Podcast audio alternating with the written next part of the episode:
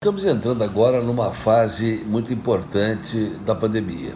A fase em que as ações todas feitas no Brasil e no mundo estão concretizando o início da vacinação no mundo. E o Brasil, nessas últimas semanas, nesses últimos dias, começou a vacinação. Primeiro com a vacina que veio da China, a Sinovac, né, já liberando 5 milhões de vacinas. E agora, nessa semana, a AstraZeneca, numa importação de 2 milhões de vacinas vindas da Índia. As negociações continuam fortemente, o Ministério continua buscando, numa interação entre municípios e estados, usando o PNI, o Plano Nacional de Imunização, que é o plano de vacinação nacional mais completo do mundo, para que seja vacinada de maneira escalonada, priorizando os mais uh, uh, vulneráveis desse processo Evidentemente que o pessoal da saúde tem que ser em primeiro lugar e está sendo obedecido, evidentemente com algumas falhas, mas realmente está indo bem. Particularmente eu fiquei muito feliz no sábado passado, quando da solenidade de recebimento dos 2 milhões de vacinas vindo da Índia, a doutora Anísia, que é uma autoridade internacional, presidente da Fiocruz,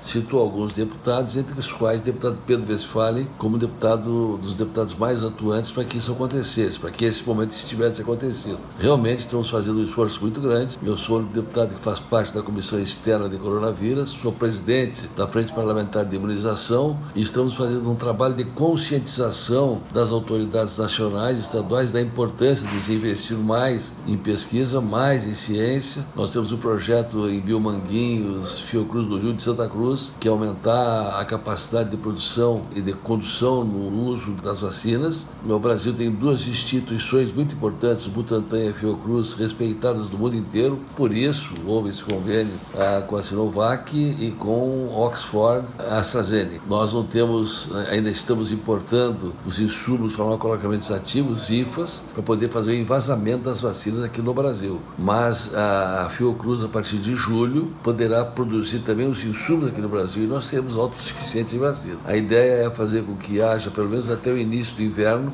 a vacinação de todo o grupo de risco, até talvez um pouco antes do inverno.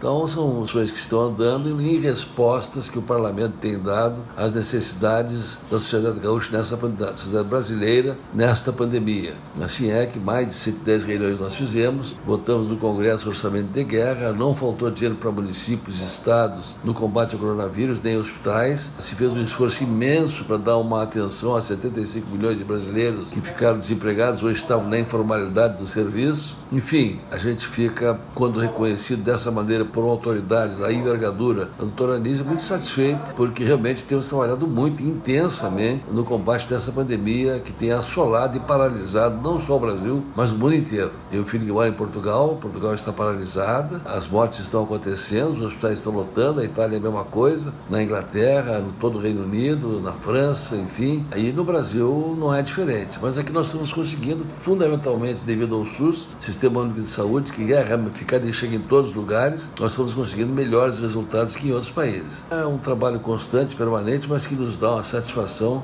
vendo os resultados e agora o início dessa vacinação, que é o início do fim da pandemia.